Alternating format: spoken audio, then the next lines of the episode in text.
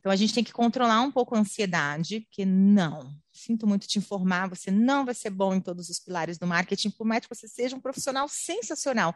Não dá, não dá para a gente acompanhar. Né, tá muito, a gente tem que escolher aquele área, aquela área de maior afinidade. É, nessa, nessa eu manjo muito bem e no resto eu vou acompanhando para ter uma visão muito mais de gestão e saber o que demandar e quando demandar.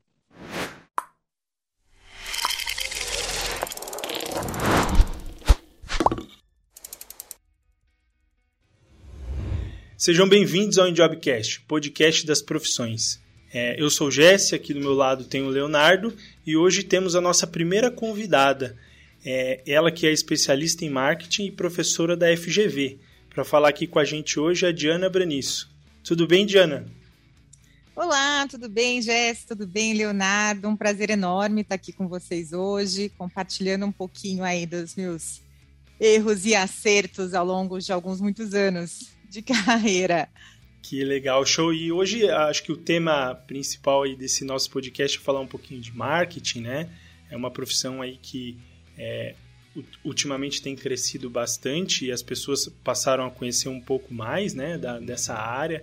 É, deixou de ser a galera do panfleto, né, que era Exato. muito conhecida antigamente né? Mas a gente vai aproveitar hoje, espero que os nossos convidados aproveitem muito esse episódio de hoje, que vai estar tá rico em informação. Para você que nos assiste, é, daí não esqueça de se inscrever no nosso canal, ativar as notificações para receber as informações sobre as atualizações que a gente faz por aqui. Perfeito. E mais atualizações para vocês. É, queria lembrar que esse podcast é uma iniciativa independente e todas as opiniões geradas ou citadas aqui são únicas exclusivamente nossas e dos nossos convidados. Muito prazer em te conhecer, viu, Diana? Prazer muito grande te conhecer. Quero saber um pouco mais da sua história, quero saber como chegou nisso aí. Eu gosto muito do marketing, simpatizo muito com marketing hoje. Apesar de engenheiro, hoje eu simpatizo muito mais com marketing. Aprendi a gostar. Depois que eu fiz o meu curso de, de, de, de da FGV, eu aprendi o que era marketing. Não fazia Porque nem ideia. É, é engraçado como a gente tem uma percepção sobre o marketing que não tem nada a ver com o que ele é. Ah, pelo menos a minha foi assim. Então eu queria saber, é, Diana, de você, como é que você chegou no marketing? Como que foi começou a sua história? Pois é, você querendo chegar perto do marketing, eu achando que o marketing tem que chegar mais perto da engenharia, né? É, é, eu acho que a gente tá tão, tem que voltar para os números agora. Então, na verdade, eu a vida inteira, né, gostei de gostei de marketing. Quando eu tinha, sabe, 18 anos, meu sonho era ser diretora de marketing da Nestlé. Eu crescia, minha brincadeira de infância era montar a cidadezinha, montar, a gente montava umas casinhas de, de colchão e eu era dona do banco, claro, né? Então, assim, eu com... eu sempre gostei desse lado de negócios, mas eu hoje, olhando para trás, eu vejo que a gente tem uma ideia muito romanceada do universo de negócios, sabe? Eu acho que a gente é, é duro, é difícil você seguir a carreira executiva, e eu acho que tem uma questão tanto por ponto por parte das empresas quanto por parte da postura dos profissionais, né? Então assim, eu formei em administração, eu sou eu sou paulista, mas eu cresci em Brasília. É, então eu vim para São Paulo, mas eu passei na UNB, voltei para a UNB, meu sonho era ter feito USP, mas enfim, essa questão de universidade pública, o vestibular é cada um numa época, né? Então passei, passei bem, falei, não tem sentido, voltei para lá. É, e eu já comecei a trabalhar desde cedo. Eu acho que é uma coisa que a gente que me fez muito bem. Assim, eu acho que eu já fiz literalmente de tudo nessa vida. Eu já animei festinha infantil, eu já vendi colé, eu já fiz chocolate para fora. Caramba. Eu nunca tive medo, é, eu nunca tive medo de trabalhar, sabe? Assim, eu tive, acho que eu peguei isso do meu pai, que meu pai ele era assim da roça, virou diretor, sabe? Cresceu muito na carreira e ele sempre foi uma pessoa muito humilde, muito batalhadora. Então eu sempre achei bonito trabalhar. Sempre assim, eu acho que é eu acho que é uma benção a gente ter oportunidade de trabalhar na vida. Então, que inclusive eu acho que é uma coisa que às vezes eu sinto que falta é, um pouco nos profissionais de hoje. as pessoas estão muito, muito seletivas, muito pique, assim. Todo mundo quer ganhar dinheiro, todo mundo quer ascender na carreira, mas a gente esquece que a gente tem que, que ralar, que pastar seria o verbo, sabe? A gente uhum. tem que fazer uhum. muita coisa que a gente não gosta. Às vezes acho que a gente, quando sai da faculdade, a gente sai com essa visão que a gente só vai fazer coisa legal, né? Só vai montar campanha. É, Cara, verdade. assim, o, Bem romantizado, o né? muito romantizada. E o universo do trabalho é muito pesado. Eu mesmo já peguei muito trabalho, ou de graça, ou que pagava muito pouco. Eu falei, cara, eu vou aprender aqui. Eu vou aprender, eu vou conhecer pessoas, vai me abrir portas. E o que eu já ouvi de gente negando oportunidade de trabalho, porque, ah, não está pagando tão bem, ah, não é exatamente o que eu quero. É, então, acho que um, uma das coisas que eu mais aprendi, assim, espero que eu tenha aprendido, né? Acho que a gente nunca aprende isso totalmente, é ser um pouquinho mais humilde no trabalho, sabe? Assim, a gente tem que fazer não só o que a gente quer fazer, mas o que precisa ser feito. Então, acho que isso ajuda bastante. E aí eu, eu fiz, é, então, fiz a graduação em ADM, depois eu fui fazer, é, né, comecei a trabalhar, eu falei, desde sempre eu trabalho. É, e aí depois eu fui fazer, fiz o mestrado na Fundação Getúlio Vargas, fiz o MBA no Instituto de Empresa de Madrid, né, um, é um, um programa conjunto que você faz, faz os dois. Aí depois eu fui para o lado de, da carreira executiva, eh, consultoria, e aí eu lembro que essa carreira de consultora é legal, ela era muito glamorizada, né? E, e realmente ela é uma escola.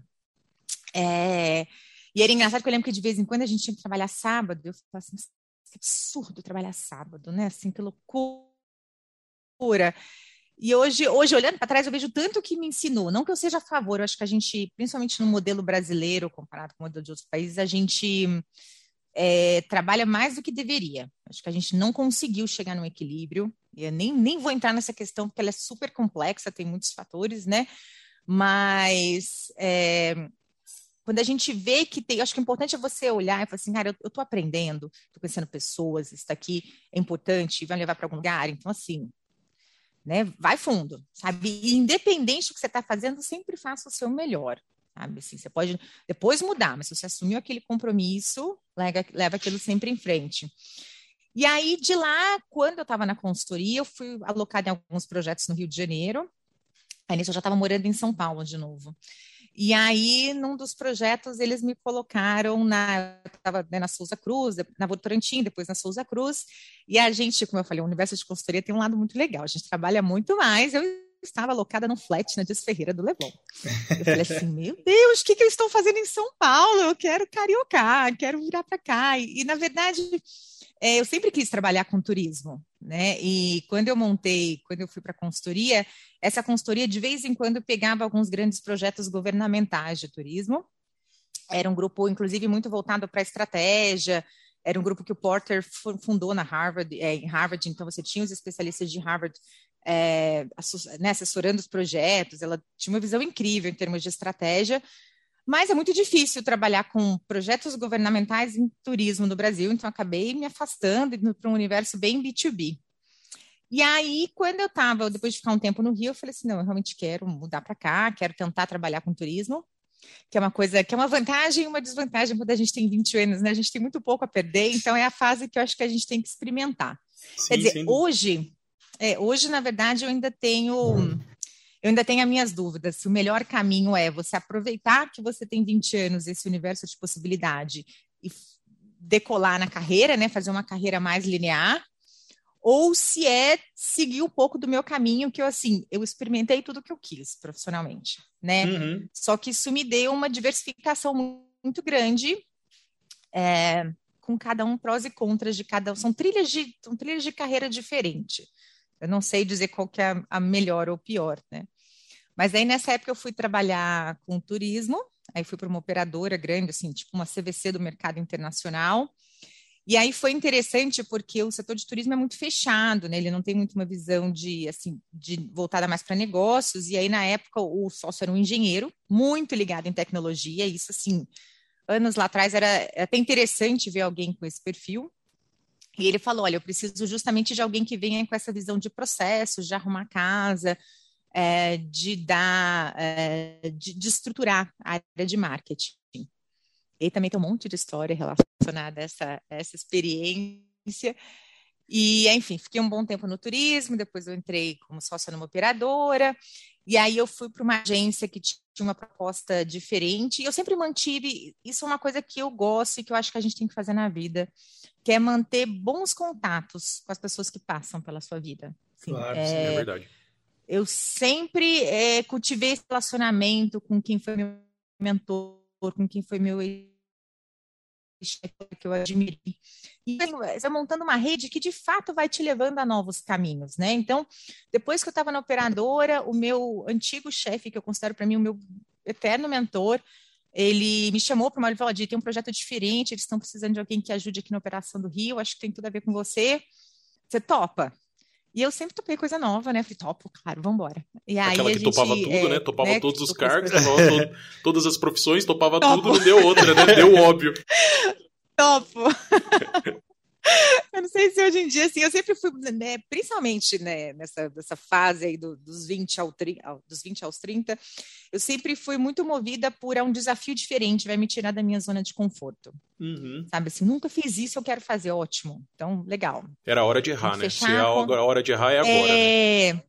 Exatamente, bem isso, Leonardo. Assim, eu não tinha é, grande coisa a perder, estava tranquilo. É, né, quando você não tem quando você não tem filhos, não tem grandes compromissos, você pode, né, se é isso, se der errado, você dá um passo para trás e recomeça. Uhum. E aí eu fui para essa agência, foi um, período muito interessante, foi onde eu comecei a me aproximar do universo de mídias digitais. Isso foi lá, idos aí de 2012, 2013, quando esse universo de YouTube, Google, Facebook estava começando. E eu lembro direitinho que eu tinha numa das, das pages de mídia, tinha a parte dos banners. Eu olhava assim, nossa, olha só, um banner do esporte interativo, 30 mil por mês. Gente, olha só, uma arte digital ganha 30 mil por mês para os acessos. Eu comecei a ficar fascinada, tipo assim, com isso, das pessoas pagarem pelo espaço online, dessa coisa de você comercializar a mídia online. E aí que eu fui começando a virar o meu olhar menos para um marketing estratégico e mais para um marketing tecnológico. E aí eu comecei, né? Fiquei um, um tempo ali cuidando da operação do Rio de Janeiro e, e, fui começando a desenhar um projeto de uma startup, me aproximando do pessoal de TI.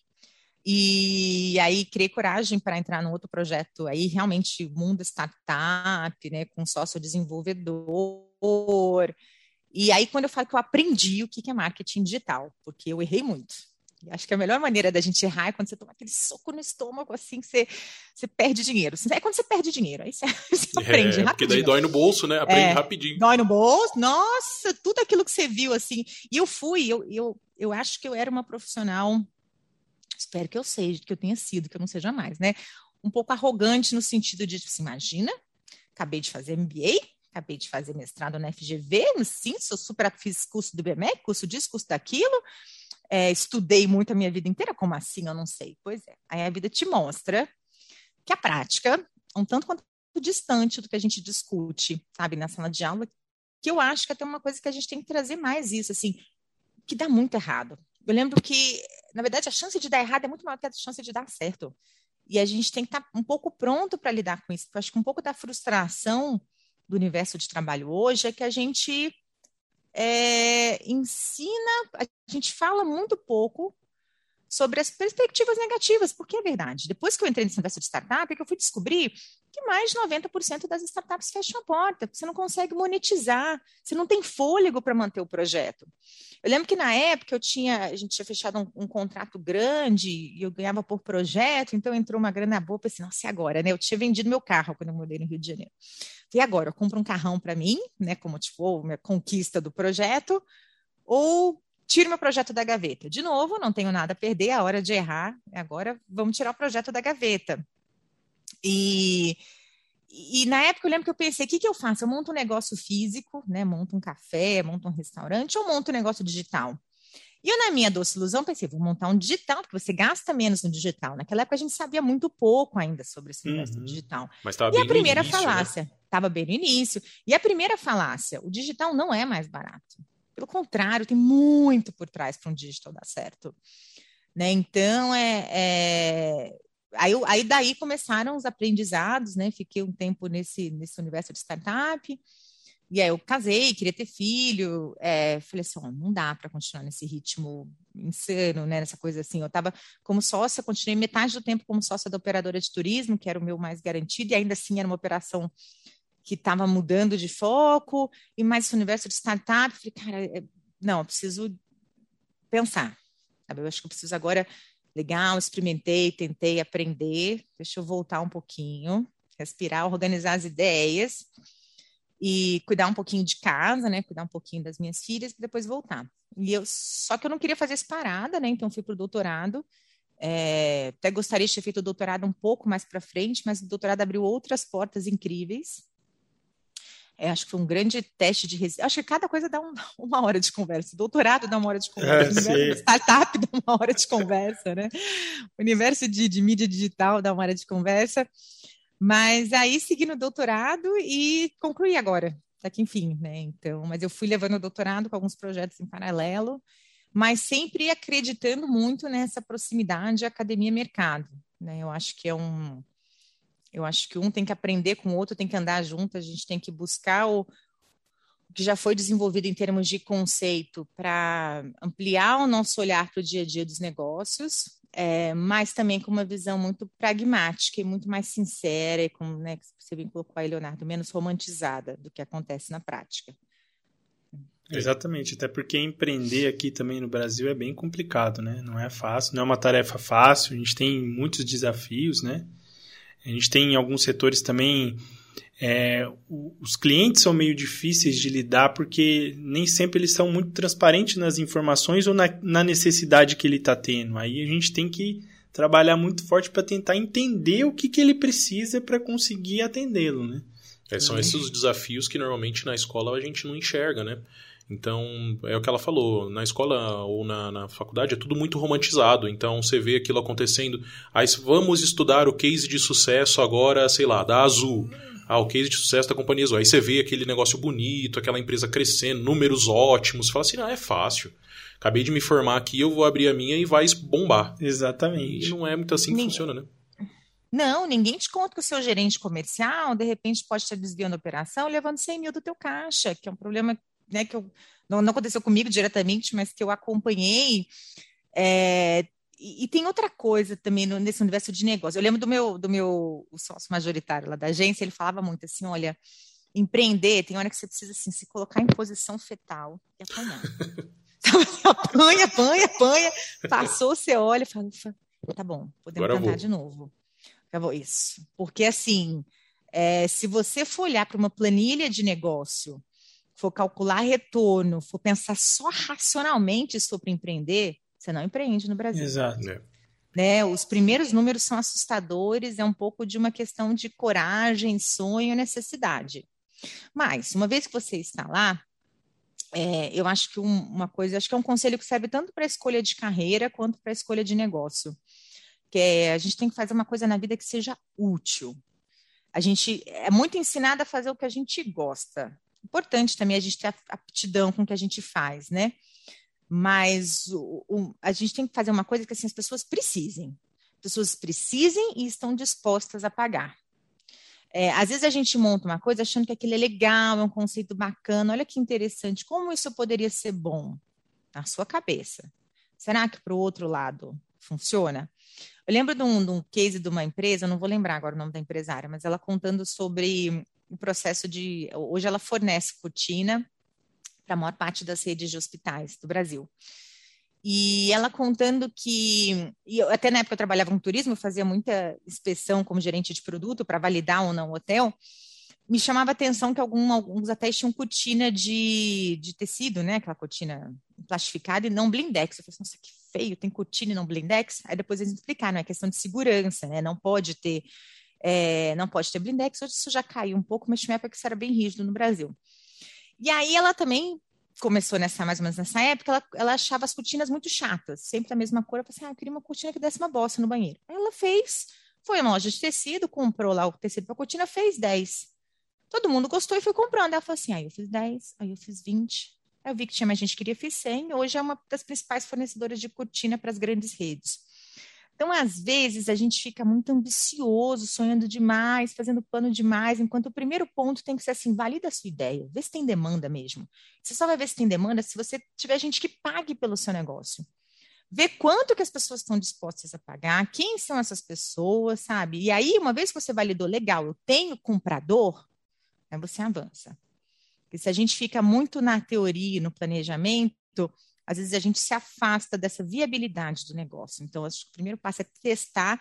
E é duro, porque muitas vezes a gente descobre, e eu pivotei algumas vezes, justamente porque a gente pivotou que aquilo não era estrategicamente interessante. Assim, na nossa cabeça parecia fazer sentido, e quando você chegava perto e testava no mercado, não era o que o pessoal estava disposto a pagar. Gente tinha que mudar para ajustar o que estava disposto a pagar. Ou também não era o que compensava. Porque também é isso, se o pessoal quer pagar, está disposto a pagar um preço, e por aquele preço não compensa o trabalho que você está tendo. Então tem que ter um equilíbrio, né? Aí, nesse sentido, entra a conta. Por exemplo, na época que a gente montou um site de. A gente queria fazer essa história de festa em caixa, só, bem pré-Covid, né? Era um hobby meu de uma amiga, a gente estava tocando os projetos, a gente, ah, vamos fazer nas horas vagas, ver se dá certo. E uma das primeiras coisas que a gente descobriu é que as pessoas não queriam comprar o kit, né? Elas queriam montar os elementos, elas queriam comprar só os itens mais difíceis. E aí a gente começou a ver que se vendesse no varejinho não compensava, porque a logística não pagava a margem, né? Só varia apenas se fosse o kit completo, enfim. Ainda bem que a gente descobriu rápido, a gente, como já tinha apanhado um pouco, dessa vez a gente descobriu rápido, errou rápido, corrigiu rápido, né? E, e mudou o foco. Mas da outra vez eu demorei muito mais tempo para perceber. Então a gente tem que ter um pouco até de desapego, sabe? Viu, testou, não deu? Paciência, vida que segue, sabe? Vamos fazer diferente. E essa análise, Diana, ela é uma análise que quem faz é o próprio departamento de marketing, né? Ou tô, tô errado? Porque assim, eu aprendi, pelo menos depois de, da, das experiências que eu tive, que marketing não é só publicidade, pronto, isso é um, um, fato, e que o marketing ele estuda o seu cliente, interpreta a necessidade do seu cliente para entregar o que ele precisa e que, em contrapartida, monetize a empresa. É. Para mim, essa é, uma é a visão que eu tenho é. hoje mais próxima do marketing. É, é uma análise que, que o marketing faz. Quando você fala de uma estrutura de uma empresa já assim, bem é, desenhada sim, e tudo mais. Se você colocar em departamentos, mas se você falar numa empresa pequena, o dono, ele é o home office, ou ele é o, o motoboy, ele é o cara que entrega, ele é o cara que faz o marketing, é o cara que faz a venda. Exatamente. Mas essa análise, eu acho que ela, ela tá atrelada ao marketing. Ela é uma, uma análise feita por departamento de marketing, ou pelo menos pela, pelo pilar do marketing. Então, nas empresas grandes que eu passei, sempre tinha uma, um núcleo de, de, planejamento estratégico. Então, normalmente é o planejamento estratégico que faz. Mas como a gente, tá, se a gente está falando de pequenos negócios, em geral é o sócio, né? O sócio quem está ali tocando. Na verdade, eu gosto de pensar que o marketing é tudo aquilo que você faz para levar o seu produto ou serviço para o seu cliente. Isso vai envolver logística, vai envolver finanças, vai, né, precificação, vai envolver atendimento ao consumidor, é uma visão realmente muito mais ampla, né? É, e aí, nesse sentido, é, é, importante a gente pensar, eu acho que assim, tem, tem que. É tão difícil a gente. Eu acho que até agora a gente ainda bem está saindo dessa visão departamentalizada. Acho que hoje a visão está muito mais assim: que problema que a gente tem que resolver e quem são as pessoas capacitadas para resolver esse problema, né? Eu tenho que chegar do outro lado do rio. Como que a gente, primeiro, né? Tenho mesmo que chegar? Tenho. Como que eu vou chegar? A gente vai chegar de lancha, vai chegar de avião, a gente vai construir uma jangada, quanto custa, qual que vai ser o retorno? Então, às vezes o marketing vai ter uma perspectiva, o financeiro vai ter outro, a parte de recursos humanos vai ter outra. Né? Então, acho que quanto mais você tem uma visão multidisciplinar, e quanto mais o marketing sai do silo para assumir um papel estratégico dentro da empresa, mais coerente ele fica. Exatamente. Acho que é a visão, né? Acho que você tem que unir todas as áreas aí, não só trabalhar como departamento. É uma dinâmica entre todas, né? Uhum. Para visualizar toda a viabilidade. Tem que integrar todas essas disciplinas, né? Mas depois de toda essa experiência, Diana, depois dos, dos revés que a vida te, te deu também, tá pronta para outra? Qual que é o próximo passo agora? Vai empreender de novo? Tô, então, não, na verdade, assim, até na época eu recebi uns convites para empreender, falei, nossa, não, preciso recuperar um pouquinho. e aí eu achei que eu ia ter tranquilidade no doutorado, que é insano de, de Suga quão... demais, né? Quanto que ele suga, e não é só pelo projeto de pesquisa, mas é por tudo que acontece em torno do doutorado. E aí, quando eu terminei o doutorado, falei, pronto, agora eu estava devendo para tudo e para todos, assim, né, de estar mais presente, de ter mais tempo. Aí veio esse convite super interessante de assumir a coordenação, que era um sonho antigo. Falei assim, é isso, a gente tem que aproveitar o que surge e vamos embora. Enquanto eu tiver saúde e energia, a gente vai fazendo. E, então, pelo contrário, acho que agora eu estou muito mais de, de olhar, é, cuidar desse, desse filho da coordenação, né, e sempre muito próximo do, do, da, do universo executivo, né? Do que está acontecendo com a realidade das empresas. Eu vou sempre estar com um pezinho em cada um dos lados.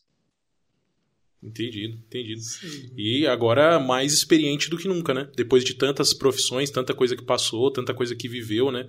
E nesse período todo, é, você consegue falar assim, puto, o maior desafio que eu tive foi tal, em tal época da minha vida, qual foi o maior desafio que você falou assim, não sei se eu vou dar conta, e foi, enfiou a cara e deu certo? Alguma coisa que tem no, no, no na sua história? empreender, porque deu errado. Muito diferente do que eu imaginava. Sim, não, não posso dizer que deu errado. Ele foi bom enquanto durou, deu certo enquanto durou. Mas ele exigiu muito mais de mim do que eu imaginava, e não só em termos de tempo, porque, assim, eu sou uma pessoa que tem zero preguiça, sabe? Assim, precisou, ah, às 11 da noite estamos aí, precisa sábado também, o que precisa ser feito eu faço. Não, eu sempre achei que era só uma questão de você work hard, sabe? Que você conquista. Que a gente ouve muito isso, né? A gente ah, pensa assim, não, atrás, tra... você batalhar, é. você vai colher uhum, os frutos. Trabalho duro, né? É, a má notícia é que é mais complexa a equação, né? Então, é, para mim foi assim um processo até de luto, a decisão de sair do empreendedorismo e voltar para um, um meio mais tradicional, porque eu tinha. A sensação que a gente tem quando a gente vai empreender é que a gente vai ganhar uma capacidade de execução que é tolhida dentro das empresas. O que também é uma falácia, porque, na verdade, quando você está dentro de uma empresa, você está com uma empresa que é, tem uma cultura mais inovadora, mais aberta, você tem a estrutura para fazer acontecer. Por exemplo, quando eu estava na operadora, eu tinha uma ideia. Eu lembro direitinho, quando a gente estava lá, a gente não vendia para brasileiro. E eu falei assim: eu quero montar um núcleo de vendas para brasileiro. Tá bom, vamos lá. O que precisa? Aqui, ó, equipe de TI tá aqui, tá aqui, equipe daqui. Foi fácil fazer acontecer. Falei, ah, ó, que lindo, pronto, surgiu um núcleo para brasileiros, né? Então, esse, esse, empreendedorismo interno foi muito mais simples. Agora, quando foi do lado de fora, eu falei assim, pronto, e agora? Preciso de mais programador. Falei, acabou o dinheiro para programador. Precisamos colocar esse núcleo, mas da onde vai ser dinheiro para colocar mais esse núcleo? Captar um cliente no digital, foi ficando cada vez mais caro o custo de aquisição de cliente. Sim, é, é, é uma suga recurso, sim, é um buraco negro de sugar recurso empreender, sabe? Então é assim que entra sai com uma facilidade. Então é, hoje até uma coisa que eu falo muito nas aulas de UX é assim, a gente simplificar é ter projetos menos ambiciosos, é dar um passo de cada vez. Você se compromete muito menos em, em termos de recurso, e se você precisa mudar, fica mais fácil. É... Mas, assim, eu falo que foi onde eu mais aprendi na vida. A gente aprende muito errando, né? E acho que te torna aquela história de que não te mata, te faz mais forte. Eu acho que é bem verdade. A gente tem que ter menos medo de errar, faz parte, faz parte do processo, demissão faz parte, é, mudança de trabalho, frustração com uma escolha, tudo bem, tá tudo bem, né? O que a gente não pode é subir num pedestal e achar que o, a culpa é do mundo, a culpa é dos outros, que você, assim, que o mundo te deve, que o mercado te deve. É, realmente, seria ótimo se a gente vivesse num contexto mais fácil. Eu lembro quando eu estava morando nos Estados Unidos, eu estava morando em Tahoe. E eu queria muito ir para Los Angeles, mas eu não tinha coragem de mudar para Los Angeles, porque em Tarro eu tinha um emprego fixo. E eu falei assim, agora, né? Vou, não vou. Falei, não, tá aqui, tá garantido, deixa eu ficar um tempo, depois eu vou passear em Los Angeles. E quando eu cheguei em Los Angeles, tinha tanta placa de emprego que eu falei assim, nossa, gente, que país é esse? Que você tem emprego? Eu lembro que eu filmei, eu lembro que eu filmando, assim, chocada de gente, aqui as coisas assim, tem oportunidades, sabe? Um mundo de oportunidades. E é verdade, aqui no Brasil é um pouco mais difícil a gente ter. Você tem que, você tem que batalhar muito mais por essas oportunidades.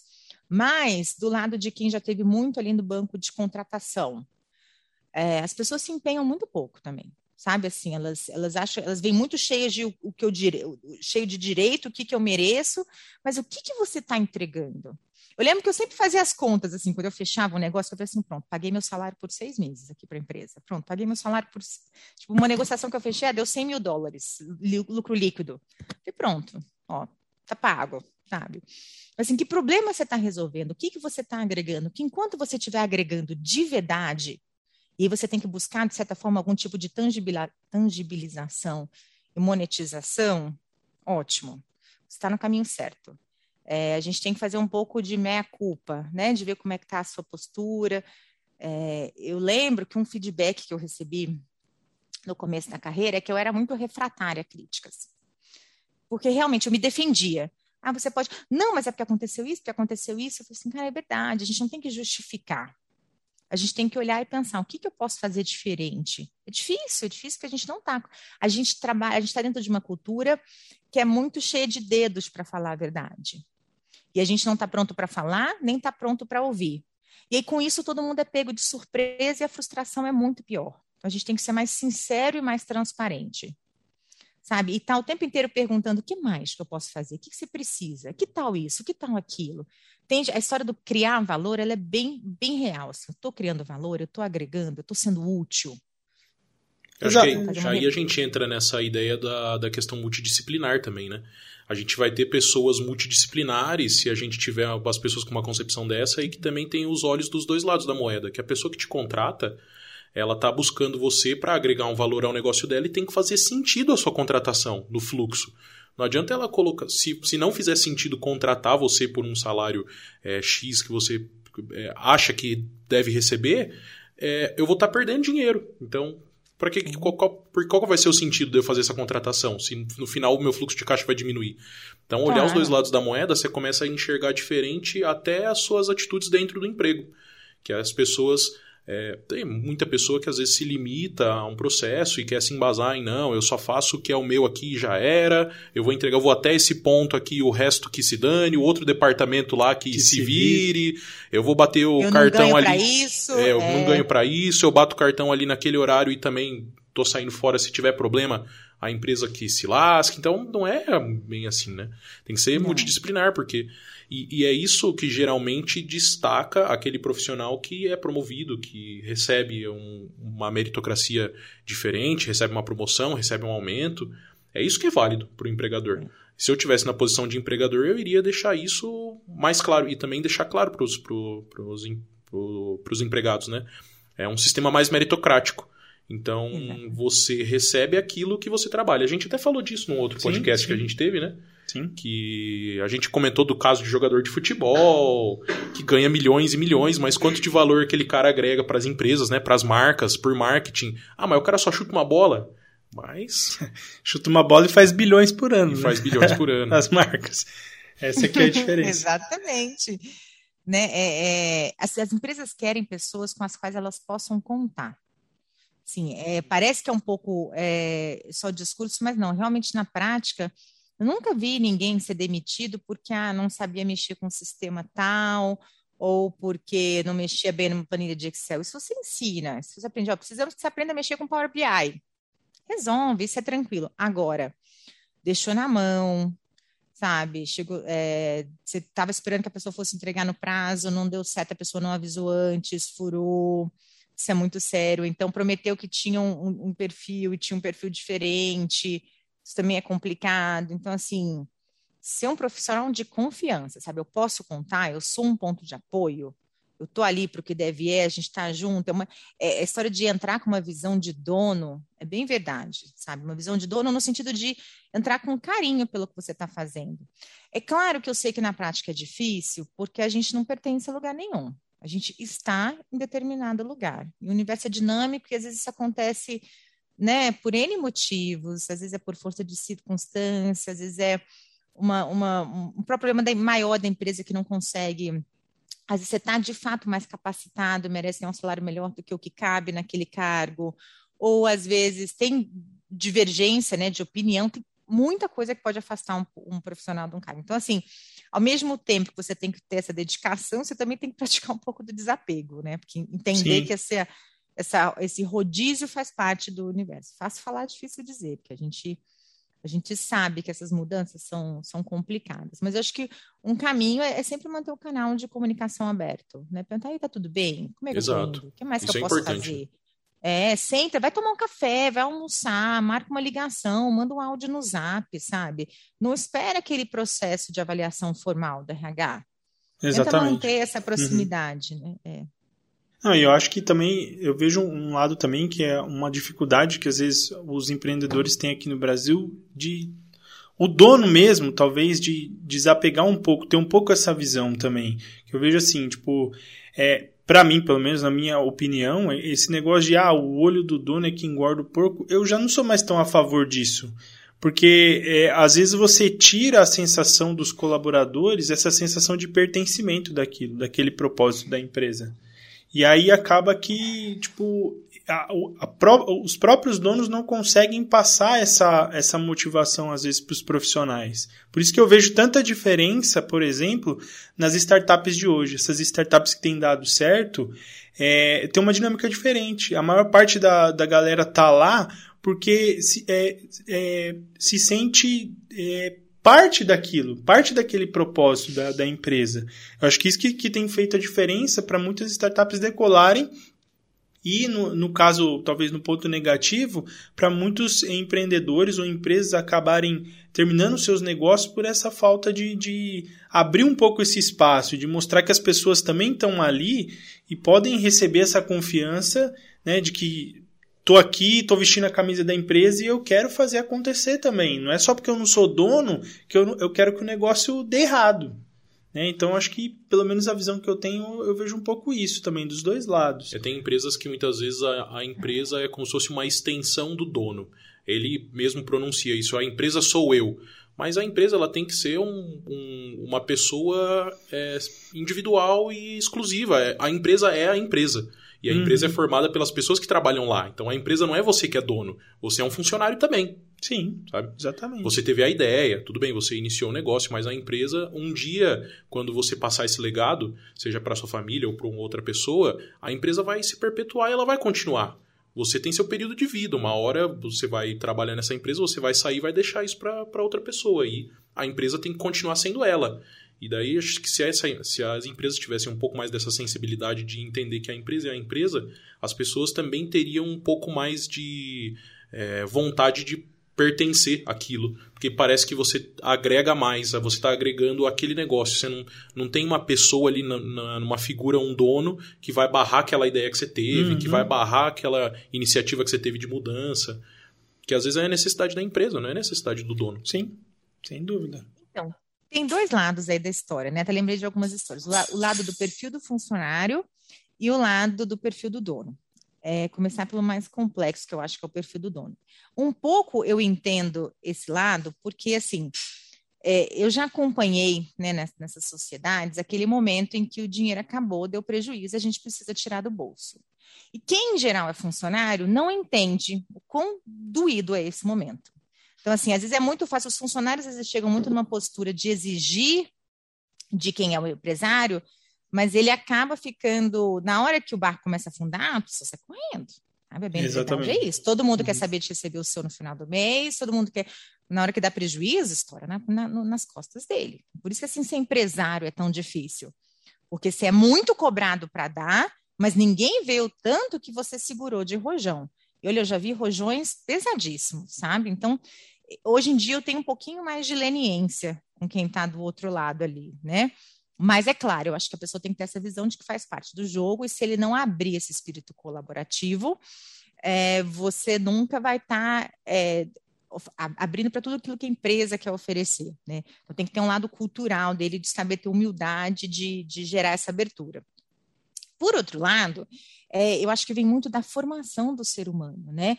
É, como é que ele entra com a cabeça no mercado de negócios? Eu lembro duas situações. Uma enquanto eu estava no, nos Estados Unidos, é, e aí eu estava eu tava trabalhando de, de hostess de uma academia super chique, de um, de um, hotel lá de cinco estrelas. As massagens eram caríssimas, os clientes eram daqueles que chegavam de helicóptero. E aí teve um erro na agenda, um dos clientes que chegou de helicóptero perdeu, não tinha massagista para atendê-lo. O atendente que estava lá falou assim, é, sinto muito, não deu, você volta outro dia. Começou a bufar. Eu que já fazia marketing, né? A gente falou, não, mas a gente tem que atender o cliente. Na hora eu fui lá, peguei o telefone, liguei, a gerente estava de folga, pedi desculpa por estar interrompendo a folga dela. Falei assim, você me autoriza a dar uma cortesia para ele? Claro, tranquilamente. Fui lá, dei a cortesia para ele. Não tinha manual de treinamento, não tinha política, não tinha nada, mas assim, aquilo estava na minha veia, sabe? Assim, aquela situação, ela intuitivamente me parecia, é, cara, se eu fosse ele, eu ia estar muito frustrado, então, assim, não é assim que a gente resolve. Como é que a gente faz para conquistar um cliente? O que está ao alcance? Fui lá e resolvi. Então, é, é, é, Mas, de novo, acho que nesse sentido o marketing ajuda muito, né? Que ele te deixa com essa, com essa visão empática. E um outro lado era um restaurante que eu frequentava no Rio, que era interessante. Ele era um buffet de feijoada delicioso. Um dia o dono estava, o outro dia o dono não estava. Estava o cunhado do dono, cunhado não, tio do dono, uma coisa assim. Era gritante a diferença de um dia para o outro. Eu falava assim: olha só, mesma equipe, mesmos funcionários, mesmo prato. Porque o dono estava lá o tempo inteiro. Aí, pessoal, mais linguiça, vamos lá, acabou, troca aqui, repõe. Então, estava sempre tudo fresquinho, bonito. O outro sentava na cadeira, de vez em quando ele olhava, resolvia um probleminha e voltava, mas ele não puxava a equipe. Ele não dava aquele, aquele ar de, tipo assim, vamos fazer a... Tipo, a vibe era outra quando ele estava. Então, essa coisa da liderança, do, do que, que você coloca, aí nesse sentido que eu acho que... Não, mas não precisa ser o dono. Se você uhum. propaga é, isso para os jogadores da sua equipe, isso, isso espalha, né? Mas tem que ser esse espírito de assim, a gente está junto e a gente vai tentar fazer sempre o nosso melhor. Eu acho que não só pelo lado profissional, mas até pelo lado humano. Né? Eu acho que se a gente leva isso para a vida, sabe? Eu vou sempre tentar colocar minha cabeça no travesseiro. Sim, eu tentei ser uma pessoa boa, eu tentei ser um profissional bom, eu fiz o que estava ao meu alcance. Se todo mundo tivesse essa preocupação, a gente estaria num mundo muito melhor do que a gente está hoje, né? Acho que a gente está num mundo de descaso, de egoísmo, e é, é complicado, né, assim, mudar essa mentalidade. Então, acho que começa, é, que começa pela gente. A gente tem que amadurecer muito. Eu acho que, pelo menos, a visão que eu tenho, acho que as pessoas é, precisavam, é, como experiência, trabalhar, acho que numa uma empresa estruturada ou numa grande empresa para entender como é que funciona essa dinâmica. Porque eu acho muito complexo é, esse lance do, dos profissionais terem esse desapego no sentido do descaso mesmo, de achar, ah, não, eu estou aqui para receber o meu e acabou e tal. É, e por um outro lado, tem isso por parte da empresa. Né? Então é muito difícil essa questão do choque. E eu vejo que eu acho que assim, as novas as novas gerações, eu acho que estão mudando um pouco esse, esse pensamento. Eu né? acho que estão tão, tão mais preocupadas com esse lance do pertencimento, de fazer as coisas acontecerem. Acho que elas estão muito mais focadas em, em se sentirem úteis ou de ter um propósito, de desenvolver um propósito para a vida, que elas estão mais preocupadas com essa com essa pegada de fazer acontecer no coletivo, né, de estar tá ali junto.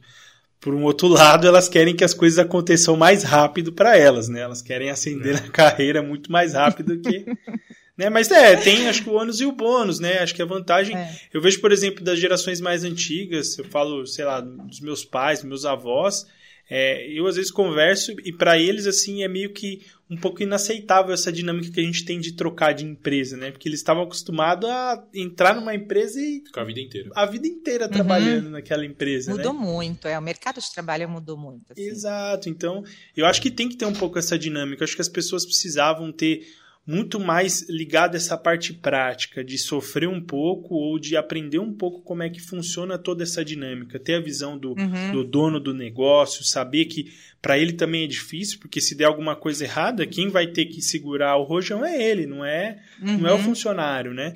Eu acho que uhum. falta um pouco desse, dessa, o que eu diria, acho que é essa empatia profissional, eu acho, Boa. entre as pessoas. Acho que é essa empatia profissional. É. Mas eu, eu, diria até também que a gente já falou isso em outros podcasts que a gente conversou, que agora a gente vem numa era onde as pessoas vivem mais uma era da experiência e as empresas também estão se adequando a isso. Isso também acho que no âmbito profissional também acontece, onde as pessoas buscam pertencer mais à empresa e a empresa também é, entregar meios para que essa pessoa se sinta parte do negócio mesmo. Então, muitas empresas estão criando isso, né?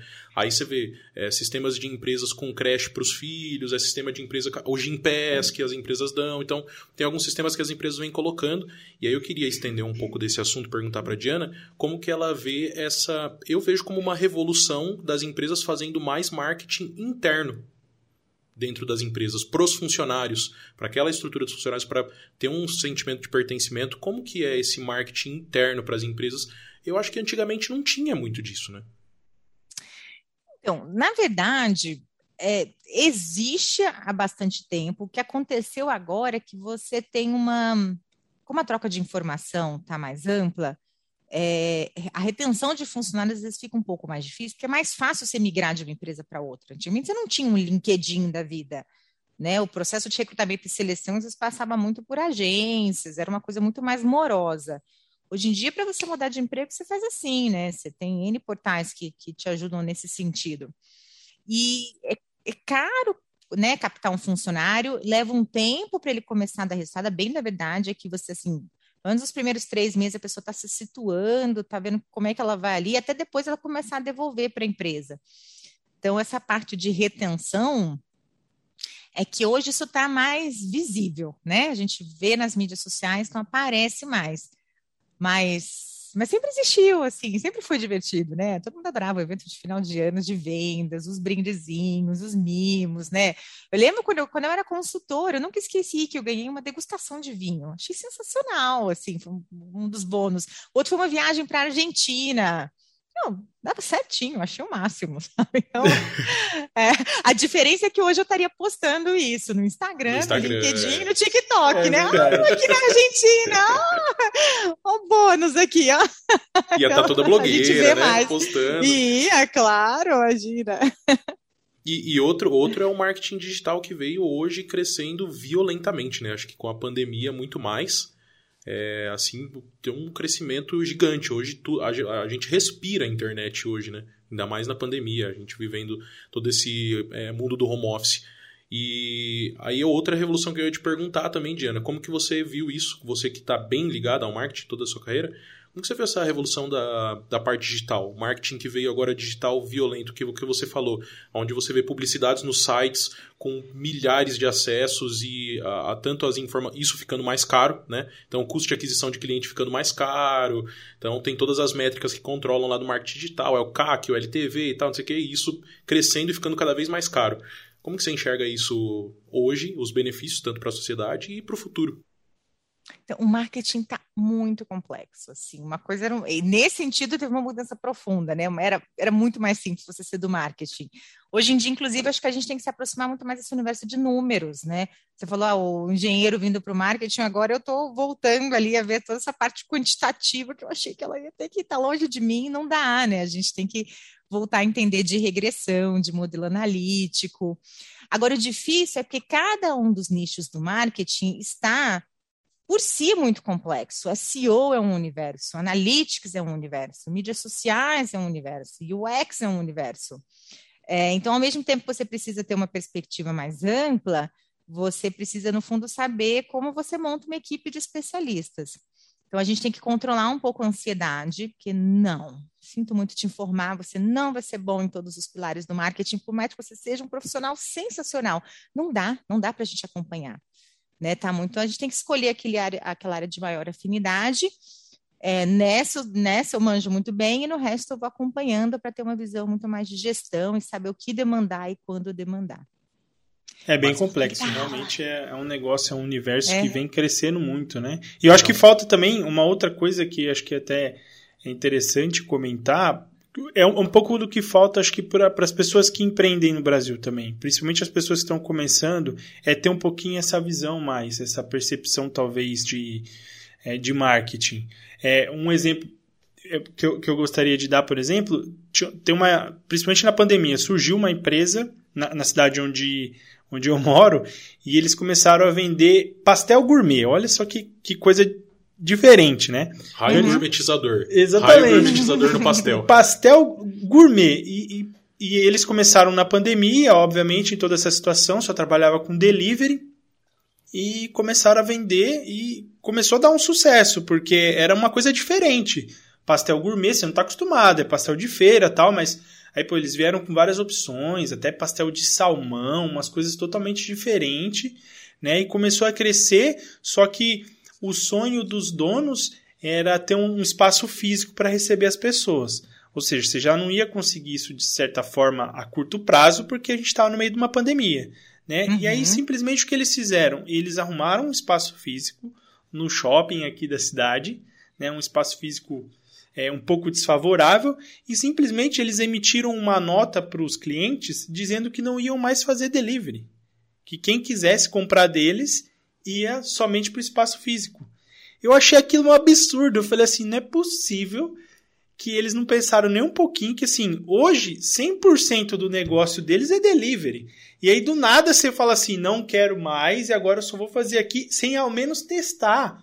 Ou, e ainda mais agora, né? né? Em meio a uma pandemia. E assim, acho que isso é. não durou, ainda bem que é, eles tiveram, acho que, uma percepção meio rápida e não durou nem duas semanas, mas é, decisões como essa, às vezes, pode quebrar a empresa, né? Ela, você, ter uma mudança radical sem nem mesmo testar ou fazer aos poucos, em, em pequenas doses, para ir né, testando, aprimorando, você pode quebrar o seu negócio que, que tinha tudo para dar certo. Ia quebrar o um negócio e perder Exatamente. o Jess como cliente que ficou extremamente irritado sem o pastel dele. né? Mas agora eu fiquei interessado nesse pastel aí. Depois, ó, terminando aqui, sobrar um tempinho, eu vou lá procurar esse pastel aí, comer esse pastel aqui. Deve ser bom. Deu até fome, ó, pela hora, né? Deve ser bom. Pastel, pastel de salmão, um negócio é, diferente. Não, é totalmente diferente.